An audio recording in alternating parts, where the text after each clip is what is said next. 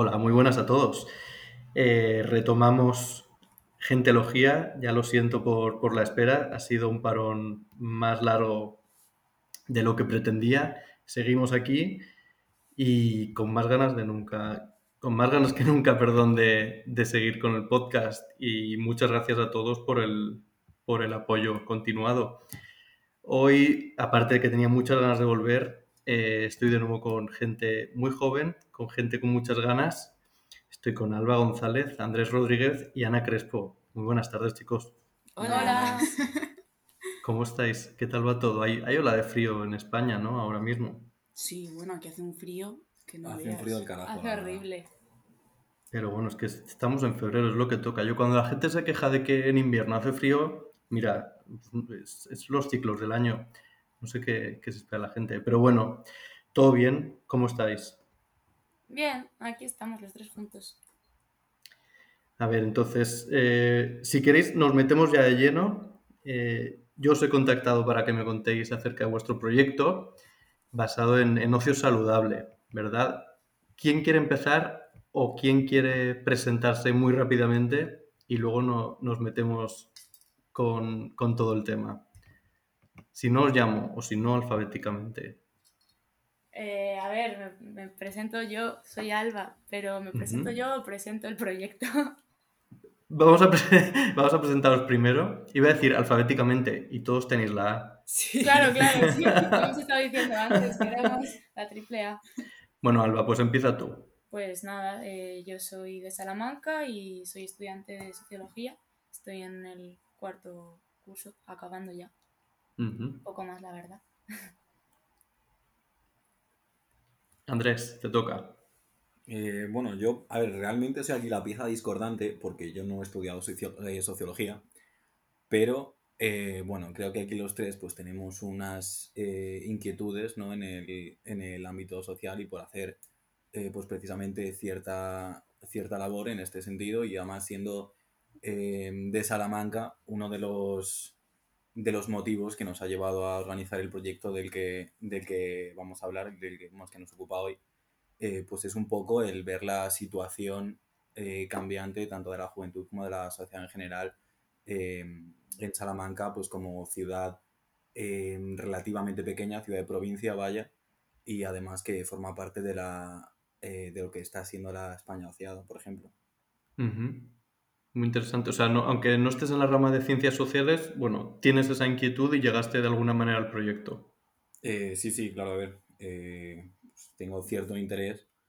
Eh, supongo que, bueno, eh, pues por el, eh, entre otras cosas, el potencial que, que tiene la comunidad, que podemos hablar luego en, en esa línea, si, si te apetece, pero realmente el contacto que yo he tenido con la sociología a día de hoy es muy escaso y es, pues bueno, alguna asignatura en la carrera, pero evidentemente de forma tangencial porque, porque no se centraba en eso lo que he Ujú. estudiado. ¿De, de- de qué carrera vienes entonces? Eh, yo vengo de comunicación y creación audiovisual, que no tiene absolutamente Ajá. nada que ver, ya lo sé, pero, pero es lo que hay. Bueno, siempre estamos hablando de, de la intersección y el, y el overlapping entre eh, carreras y, y- y vías académicas y es muy interesante. Al final seguro que, no sé, le has, le has sacado algún paralelismo o seguro que te ha servido. Y lo importante es que te, te interese el tema social y bueno, nunca sabes cuándo vas a caer en la secta de la sociología, yo lo aviso. No, sí, eso sí. Tengo ahora en mente igual en un futuro me acabo incluso metiendo en la carrera de sociología o haciendo algo parecido, ya veremos, pero, pero sí, tengo ahí cierto gusanillo que se va, que se va alimentando. Muy bien. ¿Y Ana? Bueno, pues yo también estoy estudiando cuarto de sociología con mi amiga Alba. y, y poco más, ¿eh? Yo os dejo aquí a vosotros hablando porque... no Vais a hablar los tres. Además es que hoy que sois tres de la otra parte, o sea, me toca a mí un 25% o menos. Es el, es el, el mejor método de volver del parón, reducir el esfuerzo al mínimo, no es broma. Entonces, ¿quién me cuenta en nada, dos frases para empezar, en qué consiste vuestro proyecto? Bueno, eh, nuestro proyecto lo que consiste un poco eh, es dar un poco una oportunidad a la gente joven de tener otro tipo de ocio que no se resuma simplemente a salir, eh, beber o salir de fiesta, que también está bien, pero bueno, mm, la idea es como también ofrecer otras, otros espacios en los que la gente pueda expresarse o pueda mm, desarrollar su propia identidad y, sus necesidades. Entonces, mm, bueno, también un poco favorecer la interculturalidad, eh, también eh, caminar un poco a mm, esa idea de igualdad social y demás. Entonces, yo creo que esos son un poco los motivos que nos, nos han movido a, hacer el proyecto. Yo eh, diría también lo de que hacer cosas en los barrios. Sí, el hecho de que en Salamanca prácticamente todas las actividades que se hacen, aparte de estar orientadas al consumo, están localizadas muy específicamente en el centro de la ciudad hmm. y el tema de, pues eso, mm, escasez de mm, vínculos entre personas muy diversas que hay en los barrios, como por ejemplo el barrio de Garrido, que es del que soy yo y en el que estamos bastante nosotras. Porque claro, el, proyecto eh, surge de, de, clase, vaya, de la carrera. Es un, pero es un trabajo de fin de grado, es un proyecto independiente pero ligado a una asignatura ¿O cómo os lo presentasteis? No es nada de relacionado con, la, bueno, con las clases, ni es un trabajo para académico, ni nada. Es realmente una convocatoria, sí que es verdad que es de la USAL, de la Universidad de Salamanca, ah, pero eh, la convocatoria es para presentar una serie de proyectos que tienen que estar relacionados con los objetivos del campus sostenible. De desarrollo sostenible. De perdón. Es que la convocatoria se llama campus sostenible. Ah, sí, se me ha juntado. Em, y, y, nada, nosotras, eh, bueno, nos vino una profesora con la que tenemos mucha confianza y, y, nos llevamos muy bien y es que ella, pues el año anterior se presentó a esta convocatoria con, con otras personas y mm, la verdad es que salió algo bastante chulo de, de ello. Hicieron un taller de copoesía y de hecho llegaron a hacer un, un, libro sobre ello, también con la convocatoria esta de, de, la USAL, que por cierto el libro se llama Hay árboles en mí. y está en YouTube también por si lo queréis escuchar. Luego ponemos los links y todo en redes sociales, eso no hay problema. y, mm, y nada, nos vino ella a, darnos la idea de que bueno, estaba abierta esta convocatoria y que sí queríamos apuntarnos. Y nosotras pues estuvimos pensando en un corto periodo de tiempo, fue así un poco rápido. Y, o sea, como que yo creo que abarca proyectos muy diferentes y se nos planteó como la opción de hacer lo que más nos apeteciera y algo un poco extra académico, aunque estuviera dentro de lo académico, digamos, no no algo obligatorio ni algo que implicara nada de la carrera, ni de créditos, ni de nada así, sino un poco vocacional, digamos. Sí, voluntario también. Sí, que al final la convocatoria este de objetivos objetivo campus sostenibles, pues al final eh, brinda un poco una oportunidad a todos los, los estudiantes de la, de la, universidad de llevar a cabo proyectos que no podríamos llevar a cabo de otra forma, sencillamente porque no encontraríamos la, la financiación. Y sí que es verdad que, bueno, tenemos que decir que en cuanto eh, estén eh, relacionados ¿no? los, eh, pues los objetivos que queramos conseguir y los resultados que queramos conseguir con, con, los ODS, estos de la Agenda 2030, pues em, ya una vez tengas eso, pues tienes casi toda la libertad que quieras para, para desarrollar el, el, proyecto a tu antojo. Y entonces, pues eso también es algo que nos, que nos motivó a, a participar.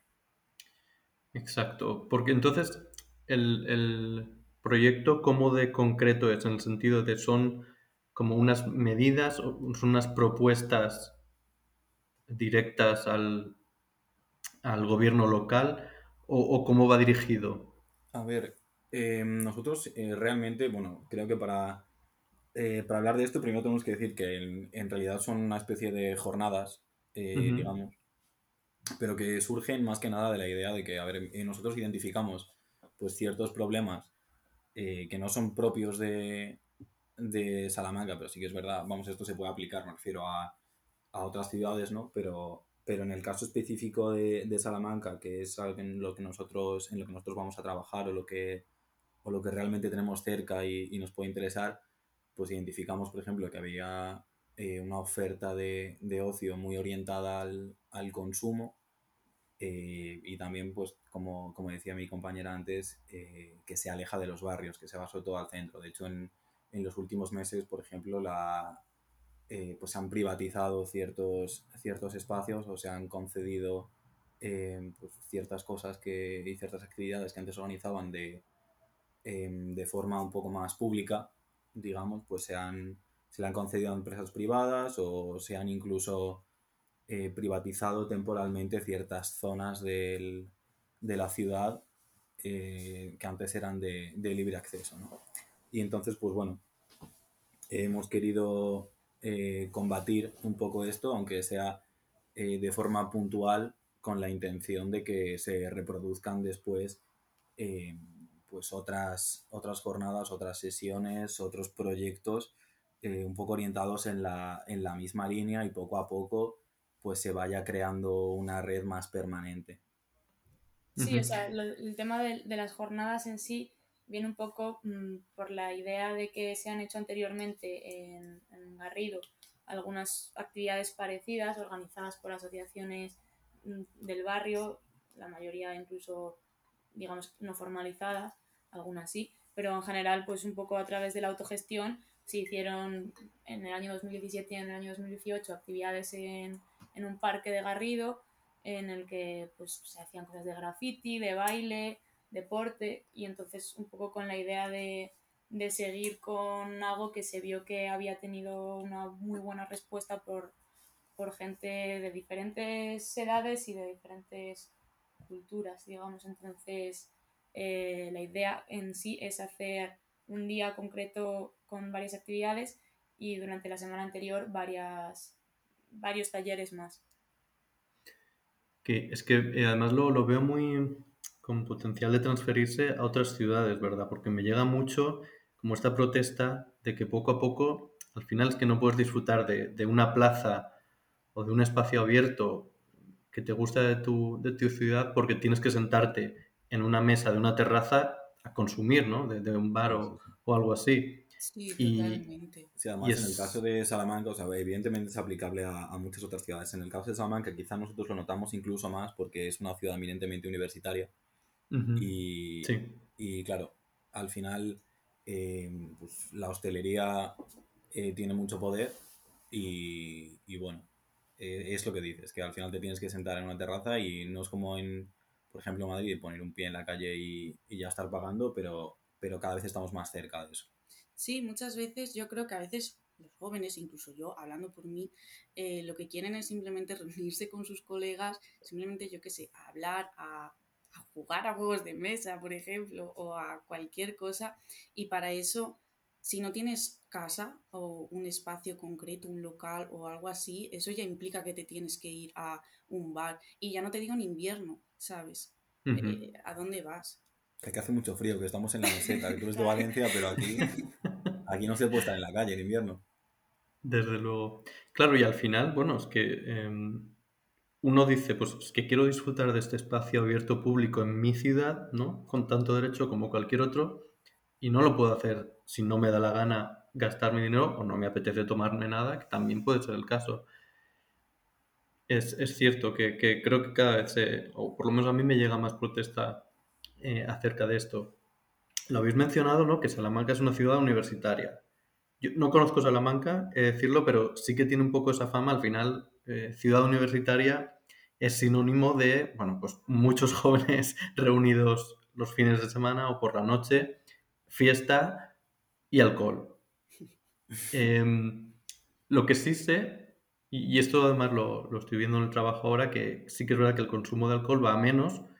Eh, justo este enero, bueno, no sé si conocéis el, reto, o como se quiera llamar, de Dry January, o sea, enero mm. seco, entonces pues eliminas el alcohol eh, durante enero y bueno, pues estás un mes después de las fiestas eh, abstemio. Yo decir que he hecho 21 días, que no está mal. No, no está mal más que el mes me ha salido un poco conexión Samantha, 21 días sin, beber. Pero, oye, yo estoy muy contento. 21 em, días siendo straight edge. Casi. Eh, entonces, ¿veis que a lo mejor vuestra generación, yo que soy un poco más mayor que vosotros, me, me voy a mantener al margen, pero veis que vuestra generación sí que es mucho más consciente de, al margen ¿no? de, estos espacios que hemos hablado, que se privatizan, que a lo mejor la, no es la única vía consumir alcohol u otras drogas, que se lo plantean más, son conscientes y dicen, no, no me apetece hacer esto de manera sistemática dos veces cada fin de semana o a veces en, el jueves universitario, que no sé si se lleva todavía. Se lleva, se lleva. Pues no sé, que, se sientan y, no sé si es por hay más información o, estamos más conectados a través de las redes sociales o algo así. ¿Vosotros lo, notáis a vuestro alrededor o en vosotros mismos? Sinceramente yo no mucho. Eh, creo que depende mucho de en qué espacio se mueva la gente. Es decir, creo que cuando están relacionados con la militancia y con algún espacio así en el que se conciencie un poco a la gente de los riesgos que implica ya no solo a nivel físico, sino a nivel mental estar rodeado de, consumo. Eh, creo que ahí sí que hay una concienciación un poco mayor y un mayor deseo de, de alejarse o por lo menos de, de reducir, pero en general diría que la gente joven y particularmente los universitarios yo creo que va un poco ligada la idea de, ser universitario con la idea de salir de fiesta, cosa que yo creo que tampoco está del todo mal realmente, sino pues bueno, un poco que, que exista la posibilidad de que no sea lo único, digamos. Y también queremos en ese sentido precisamente impulsar estos proyectos para mostrar a, esa comunidad que no, se ha, que no se ha dado cuenta todavía ¿no? de que hay otras formas sencillamente de, de divertimento y otras, y otras formas de ocio. Y es verdad que evidentemente si nos están machacando continuamente em, con unas dinámicas concretas y nos piden, entre comillas, que, que las sigamos o nos acostumbramos a ello sencillamente, em, pues es difícil salir de, de según qué, hábitos y quizá esto pues eh, nos puede mostrar un poco a todos, sencillamente ese, que sirva un poco de recordatorio, ¿no?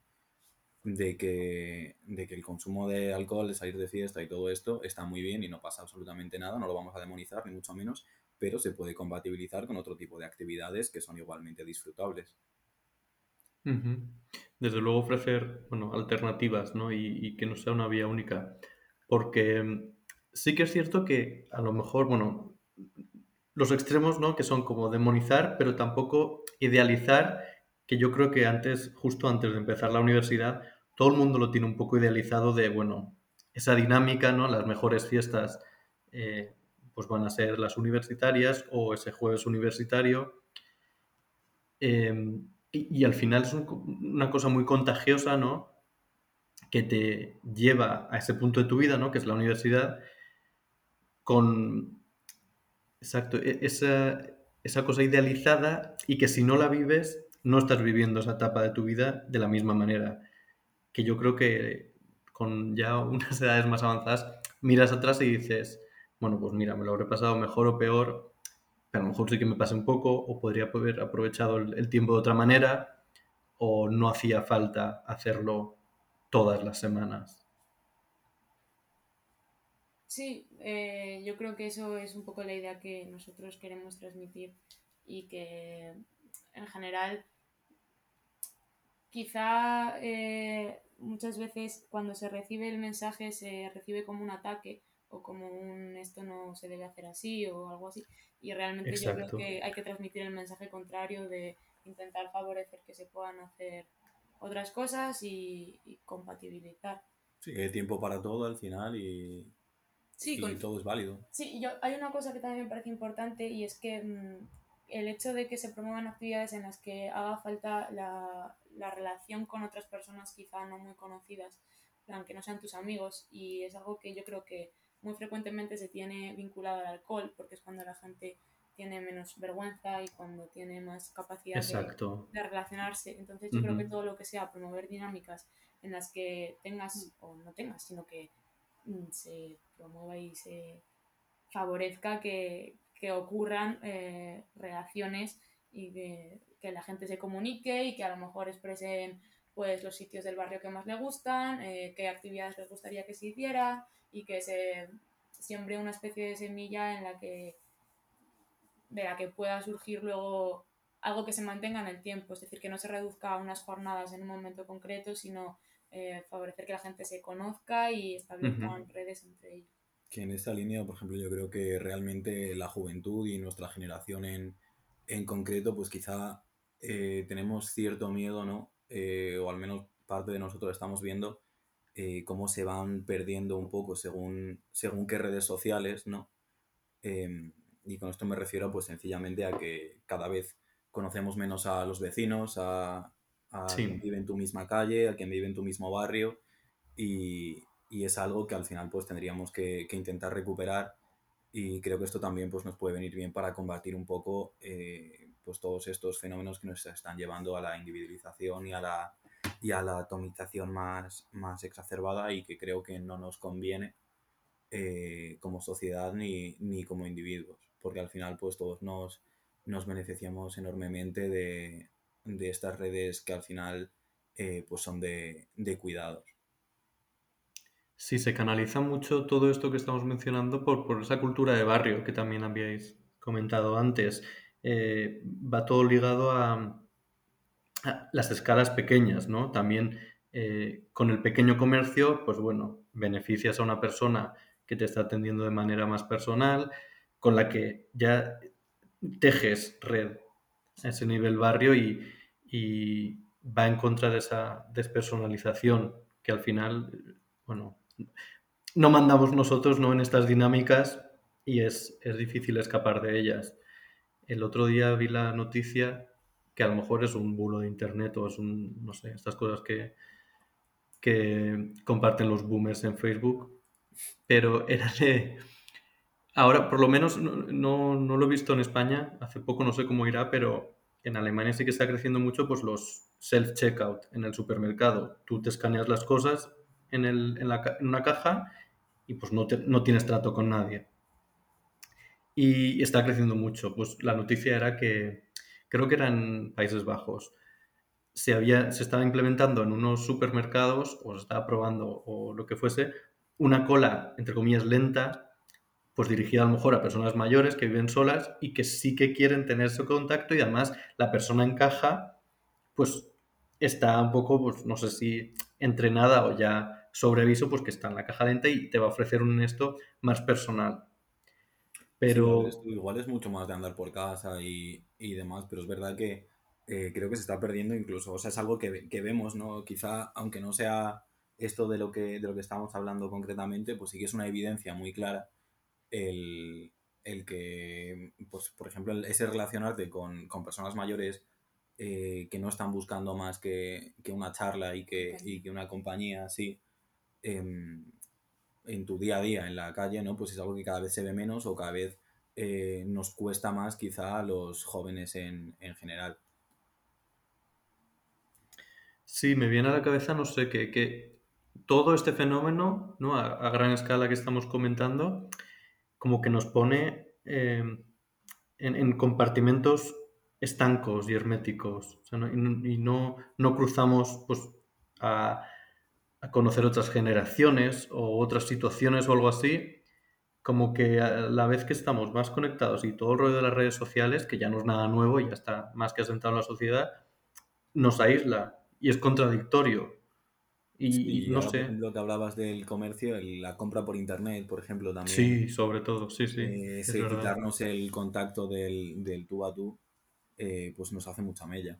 Sí, al final es el propio sistema y la idea de cada vez más individualización y es que el propio sistema de producción es el que fomenta todo esto. Realmente, incluso mm, si lo relacionamos con, con de nuevo el, tema de, del ocio y demás, cuando una persona tiene una jornada de trabajo muy larga y acaba cansado y demás, lo único que te apetece es evadirte y ahí tú no, a ti no te apetece tener un ocio mucho más elaborado y demás, sino a lo mejor simplemente beberte una cerveza y poco más. Entonces al final también es el propio sistema que nos no, no, no facilita el, el tener tiempo libre para uno. Sí, em, ahora que lo mencionas, eh, yéndonos un poco al tema de consumo de, sustancias. No sé si en, el proyecto o de alguna manera lo tratáis. ¿Consideraríais el, alcohol una droga más o va al margen o está sentado en la sociedad de una manera, obviamente mucho más explícito y, cotidiano? ¿Lo pondríais aparte o, o lo englobáis todo al mismo nivel? porque me parece interesante, además me viene a la cabeza que, el último episodio con, con Pepe Müller, que es eh, otro podcaster, le mando un saludo si nos escucha, estamos hablando de, esto, que bueno, al final es lo mismo.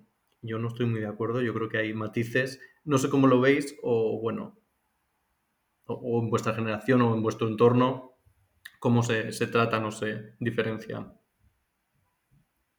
Yo creo que hay matices también, la verdad. Mm, es un hecho que está normalizado y eso también le quita esa idea de peligro y tener conciencia de los posibles efectos y riesgos que puede tener.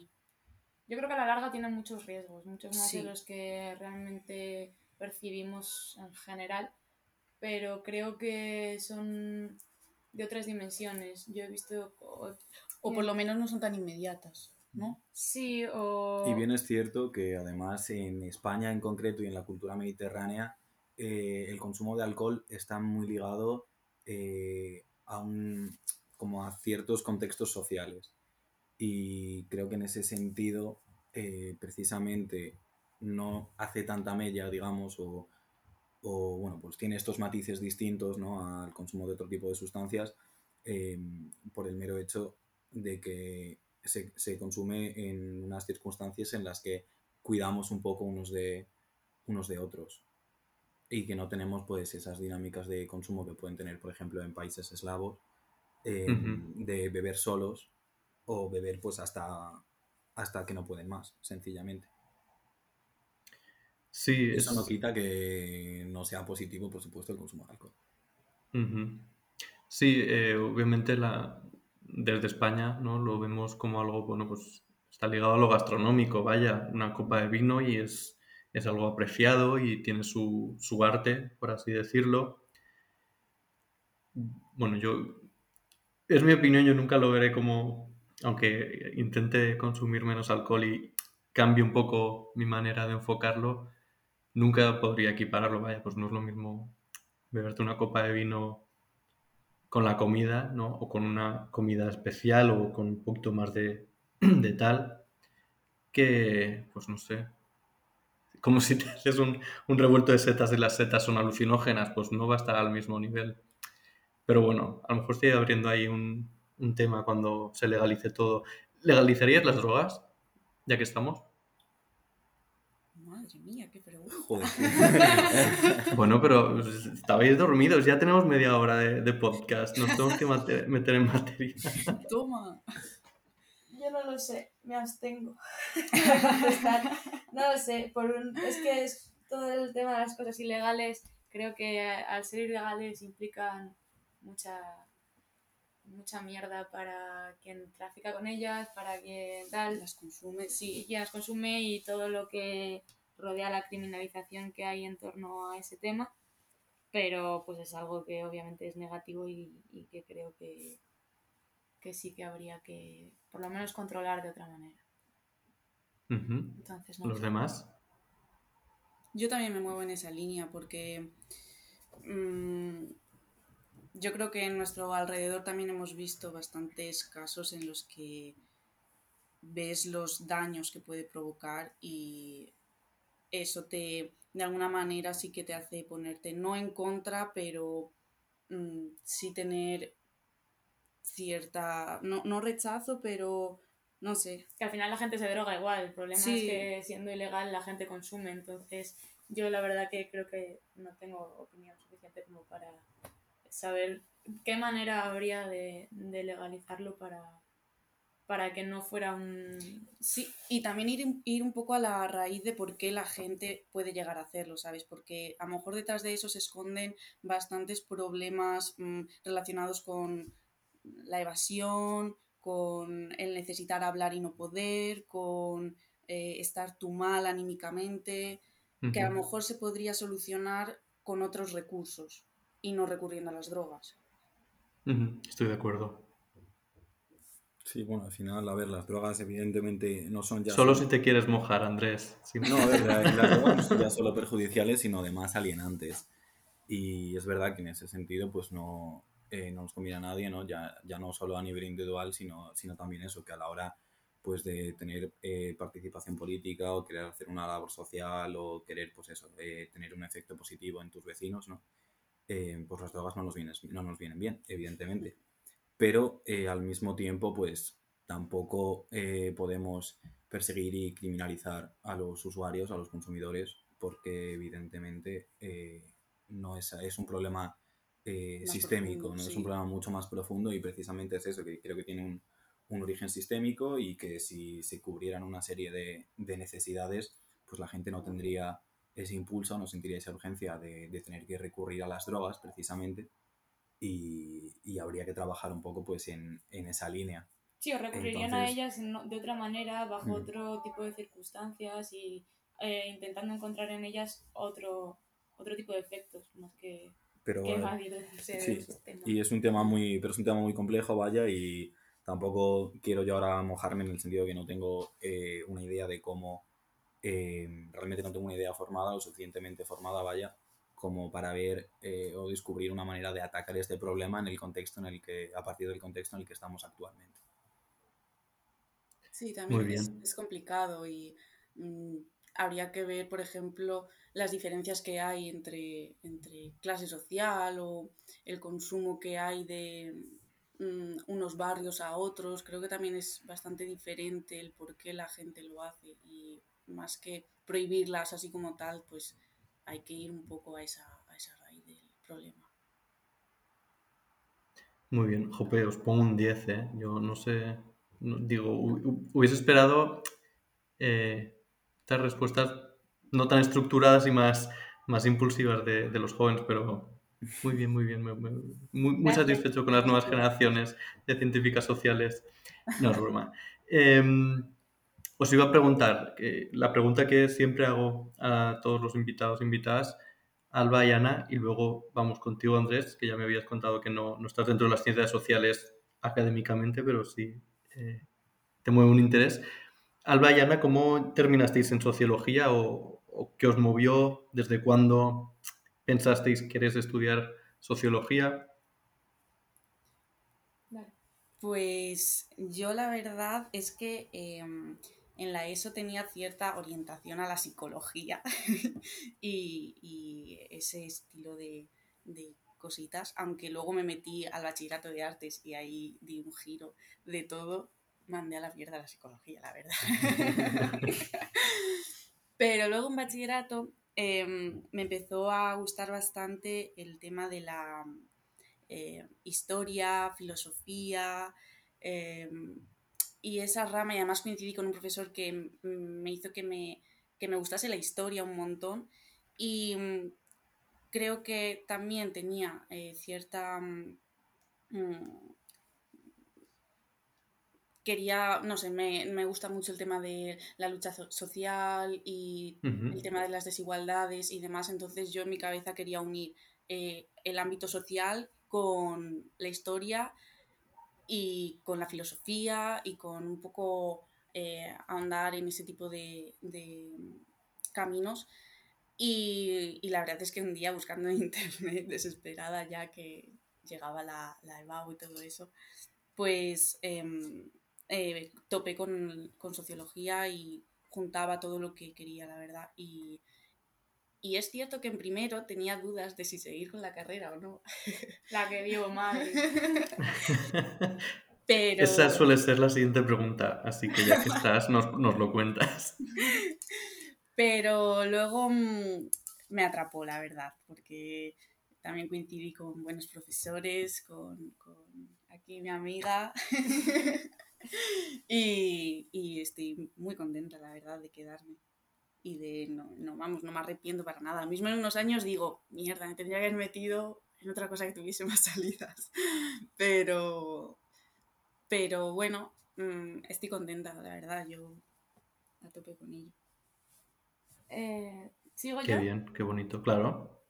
Vale, pues yo también estuve mirando otras cosas, siempre tenía la idea de haber hecho biología y en un momento dado mi cabeza giró y empecé a, interesarme por temas de política realmente, eh, no política eh, a nivel general, sino un poco pues relacionado con la militancia a nivel local y coincidí con gente que estaba estudiando la carrera eh, de sociología aquí en Salamanca, de uno y dos años más que yo, y eso me hizo como activar la bombillita de que era una opción. Y a su vez yo siempre he estado pues eso, mm, relacionada con, interesada en el tema de, un poco de la injusticia social en mi cabeza de, de, persona pequeña y luego un poco con la necesidad de, de acción de todo lo relacionado con la integración social, eh, la educación social. Y miré también pues ese tipo de, de, carreras que son un poco más aplicadas, eh, sobre las cuales creo que tendré que volver en algún momento a, a interesarme, pero mm, elaboré en mi cabeza la idea de que sociología me permitía entender eh, lo que ocurre de una forma más amplia y más objetiva, un poco como mirando desde arriba. Y, y decidí probar y la verdad es que creo que ha sido mm, una grandísima decisión. O sea, me siento como que hubiera acertado completamente con, con algo que me permite ver el mundo desde una posición que me hace comprender eh, otras muchas cosas que quizá necesite después para si quiero dedicarme quizá, que bueno, en realidad lo ligo con la siguiente pregunta de no me arrepiento, pero sí que sé que si quiero hacer algo más aplicado necesitaré complementar con otro tipo de formación. Sí, eso también lo hemos comentado a veces, eh, ya no solo por aplicado, no, que también, sino por eh, especializarse. Quizá, a ver, sociología pues es, amplio, bueno, y cada uno lo, lo, enfoca como quiere, pero bueno, eso también está bien. Yo eh, también siempre digo que me, me, gusta mucho que en España sociología sea la carrera y luego pues puedes hacer un máster. Aquí en Alemania la carrera es ciencias sociales y el máster es sociología. Mm. Pues, también está muy bien, pero bueno, creo que comparando los dos, las dos carreras como grado, pues está mucho mejor hacer sociología. No voy a hablar nada en contra de Alemania, pero me parece que sí. Y luego, bueno, ¿y, tenéis alguna idea de lo que gustaría especializaros o con un enfoque más profesional al futuro os veis haciendo? Eh, respondo yo, soy Alba. A lo mejor te está resultando muy difícil diferenciarnos, pero bueno. No pasa nada. Eh, yo mm, estoy un poco en la línea de lo que decía, eh, dudando entre si hacer algo mm, relacionado estrictamente con la sociología y después hacer un doctorado, pero eh, hay una parte de mí que quiere, mm, pues eso, eh, estudiar algo más de integración social y, quizá tire por la idea de, hacer un máster y simultáneamente hacer un grado superior de, algo relacionado con esto para no quedarme con la espinita de, haber aprovechado ese impulso que tengo. Qué interesante. Yo mm, eh, supongo que, bueno, supongo no, seguramente acabaré haciendo un máster, pero mm, no sé si acabaré pues eh, tirando por el mundo de la investigación y del doctorado y demás.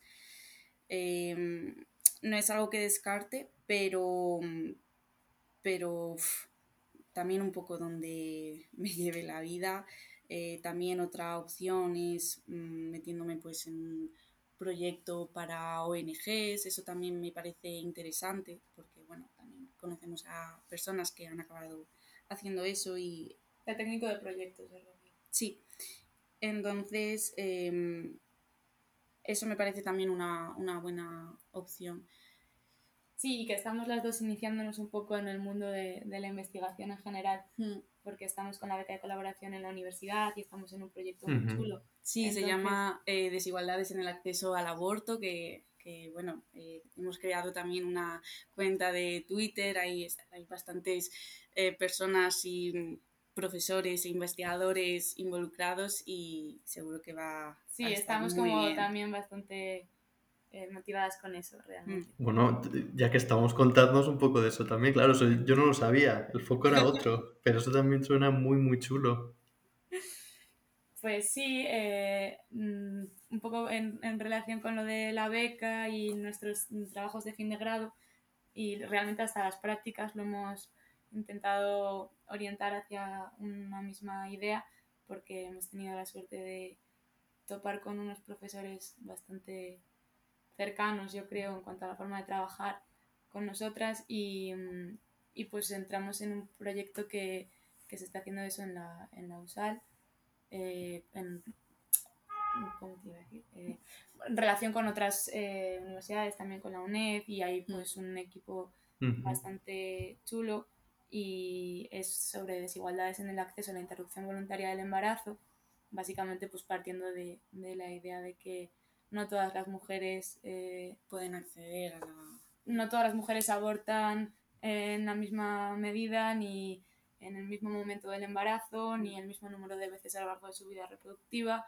Entonces, pues hay evidencias de que abortan más las mujeres inmigrantes, de que abortan más las mujeres jóvenes y, las mujeres pobres. Entonces, la verdad que es un poco en, en, la línea de lo que yo comentaba antes, la manera de, mm, de, ver cómo a través de la sociología se puede analizar problemas sociales que, que reflejan pues, este, muchas cuestiones estructurales que al final eh, influyen de forma directa en, en, la vida cotidiana de muchas personas. Qué bueno, qué bonito. Luego, em, si tenéis pues links o algo así que podamos difundir, luego los pasáis y, Sí, y los pasamos en Twitter y eso. También hay una todo, todo, todo. Está en proceso ahí. Sí, sí, está todo en construcción todavía. Muy bien. Bueno, Andrés, eh, aunque no vengas de las ciencias sociales, sí que me comentabas que en comunicación algo tocaba eso o veíais de alguna manera. Cuéntanos. Sí, bueno, a ver. Em, a ver, realmente en la carrera, pues eso, teníamos eh, alguna asignatura de, sociología, pero que no era más que, introductoria en realidad. Y bueno, eh, sí que es verdad que, bueno, esto ya no sé realmente si está demasiado relacionado o no, perdonadme por ser un, ignorante, pero evidentemente pues no, no, manejo tampoco demasiado, pero entiendo que la, que la comunicación social, al menos tangencialmente, pues algo puede... En algo Todo está relacionado, Andrés. Eso es lo que decimos los sociólogos. Vemos sociología, vamos, por todas partes. que es la verdad. Yo realmente luego eh, pues me interesé un poco, o sea, siempre me ha interesado eh, y siempre he tenido pues curiosidad por ver eh, los fenómenos sociales ¿no? que, que, van ocurriendo y que, y que, nos rodean y que vemos palpables pues en nuestro entorno y en, y en, nuestro, y en nuestro día a día. Y, y también volviendo un poco a, a mencionar el, el proyecto que, que, vamos a poner en marcha, ¿no? Pues em, siempre quise buscar un poco esa manera de, de poner, pues quizá mi granito de, de arena, ¿no? Contra, contra la atomización, la individualización y todas estas, todas estas cosas, todas estas lacras realmente eh, que se nos imponen, ¿no? O a las que, a las que está derivando eh, nuestra sociedad y, y que creemos que, que, no nos, que no nos convienen demasiado. Y entonces eso, pues creo que, que es un poco la, eh, la oportunidad de, de, satisfacer ciertos eh, cierta sed de, de, conocimiento y ciertas ganas de, de entender cuáles son verdaderamente eh, las circunstancias sociales que, que, nos rodean y de además pues poder poder cambiarlas ¿no? o poder trabajar un poquito con ellas en la línea en la que en la que nos interesa. Qué bien. Chicos, ha sido un placer escucharos esta tarde. Em, muchos proyectos, muchas cositas por hacer. Siempre hay algo por hacer, ¿verdad? Y bueno, no sé si queréis añadir algo más. ha quedado algo por. Ha, quedado algo en el tintero. Ha sido un placer, sí. Bueno, nada, solo eh, por decir algo más, pues sencillamente animar a, a, quien nos pueda estar escuchando a que, a que impulsen también este tipo de, de proyectos o que tengan este tipo de, de iniciativas, ¿no? Y, nada, decir un poco, pues eso, que, que si todos ponemos un poquito de nuestra parte, aunque esto suene quizá demasiado utópico, ¿no? Pues eh, podemos hacer bien al prójimo, podemos hacer bien al vecino, básicamente, y, y que esas redes que esas redes de apoyo y de cuidados que podamos ir creando y que y que tenemos que, que precisamente que cuidar, ¿no? E intentar que, que, no decaigan más todavía, sino fortalecerlas. Eh, creo que es una labor que todos debemos eh, hacer en la medida que buenamente podamos. Desde luego. bueno, quien, quien debería y que se, se promuevan desde los sitios institucionales y, y, demás, no tanto solo la mm. acción individual, que está muy bien, pero esto nos toca hacerlo porque desde algún otro lado no sé. Sí, que en realidad es una lucha que no deberíamos estar luchando porque no debería tener que existir. Pero bueno, bueno pero sois el, el, impulso necesario, por así decirlo. Con, con, vuestro permiso, chicos, animo a alguien que tenga una iniciativa similar o esté en un, en, con una idea de proyecto similar a la vuestra, yo creo que les podemos decir que se pongan en contacto con vosotros y para cualquier asistencia o duda, si, no sé, sí, un proyecto en la universidad o ya fuera de ella, yo creo que está muy bien que, bueno, luego pondremos todos los links, todos los usuarios de Twitter, todas las redes sociales, eh, TikTok, y si no ponemos el de, si no ponemos el de Capital Cultural que se le ocurra mucho, no pasa nada. Y Chicos, también eh, está muy guay que mm, hagas este tipo de cosas de podcast y también se lleve la sociología a otros, a otros espacios, que está muy guay. Poquito a poco, ¿no? Pues, eh, bueno, lo habéis dicho, poniendo un poco de nuestra parte es, es, lo que me mueve a mí también. Crear un poco de red, ¿no? Eso lo, lo hemos mencionado en el previo también. Sí, salir del académico un poco y hacerlo así de manera sobre todo. Está muy bien. Sí, que bueno, apetezca acercarse a estos temas y, y, estos proyectos. No puede ser todo tan serio y tan gris, que a veces lo es, pero, pero veis que se está moviendo mucho la cosa y eso da gusto, la verdad. Sí. Muchas gracias por todo. A vosotros. Hasta luego. Adiós. Adiós.